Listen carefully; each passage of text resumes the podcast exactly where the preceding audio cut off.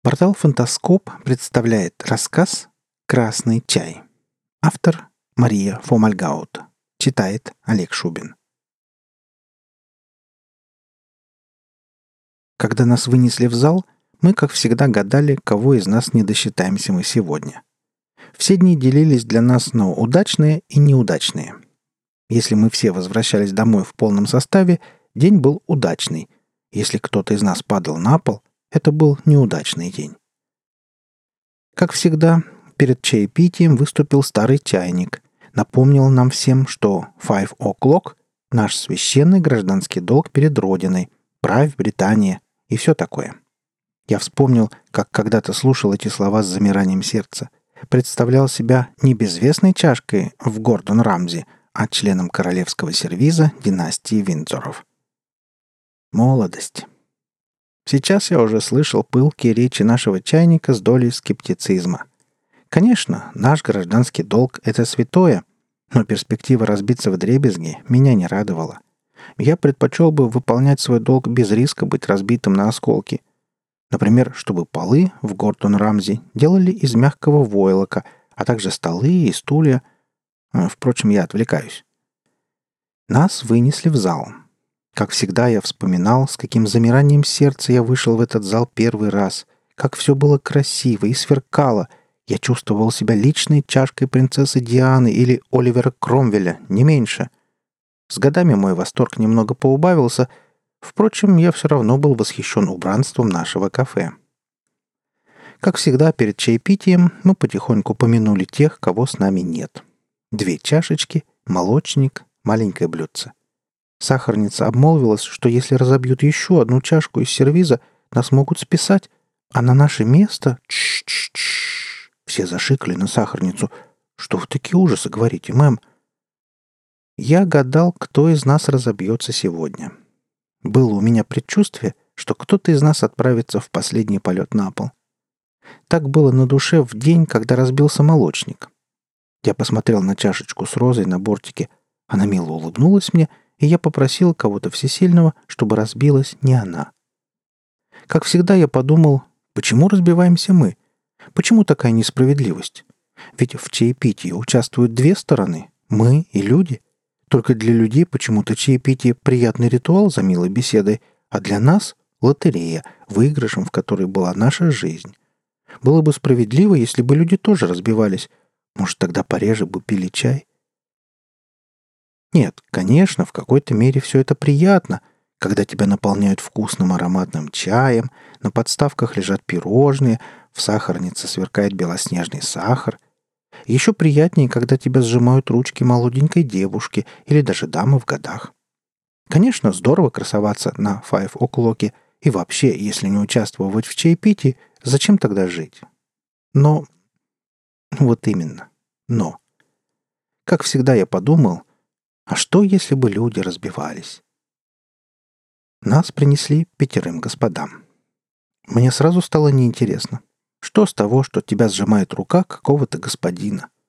Чашечки оживленно зашептались. Я даже испытал укол ревности, когда чашечку с розочкой взял в руки господин с мясистым лицом. Я прислушался к обрывкам фраз и понял, что мы имеем дело не с соотечественниками. «Кто они?» — шепотом спросил я. «Я почем знаю?» — шепнула сахарница. «Тельцы какие-нибудь. Клерки». «Да нет, по национальности». «А, ты об этом. М-м, похоже на итальянцев». Мы вздрогнули. Иметь дело с итальянцами нам не хотелось. Тогда уж точно кто-нибудь из нас полетит на пол. «Хотя нет, постой. Хотя нет. Э, постой. Эм, эй, кто-нибудь знает этот язык?» Мы прислушались. «Нет, Хоть убей, непонятно. Я немного знал французский, вследствие долгого романа с бутылкой Мерло, и несколько фраз по-немецки, подслушанных у какого-то пряничного домика. Но это... Индийский, арабский. Нет, на арабов они совсем не похожи. «Русские!» — шепнула чашечка с розочкой. «Да ну, что ты? Точно тебе говорю. Русские!» Старый чайник нахмурился. Предыдущие две чашечки были жертвами русских туристов. Молочник, правда, разбил какой-то испанец. Вспомнились какие-то жуткие истории про руссо-туристо, которые стреляли по дорогим сервизам, били зеркала или совали петарды в апельсины. Старые блюдца для пирожных внимательно смотрела на разводы клубничного джема. Я уже знал, что оно гадает на разводах, пытается увидеть в них будущее. «Сегодня будет беда», — сказала старое блюдце. Мы зашикали на него, нам и так было не по себе. «Кто-то разобьется, кто-то сегодня обязательно разобьется. Здесь, за этим столом». «Ой, перестаньте», — вздохнула сахарница. «Я чувствую это». Я смотрел на чашечку с розочкой, не отрываясь. Человек с мясистым лицом отчаянно жестикулировал, держа чашечку, а я все ждал, когда раздастся предсмертный звон. С какой бы радостью я вырвал у него из рук мою чашечку, увел бы ее далеко-далеко. Мы молчали. Даже старый чайник не говорил про гражданский долг и правь Британия. Я прислушивался к обрывкам фраз. Нет, даже не просите. 60% — мое последнее слово. Честно скажу, мне было страшно.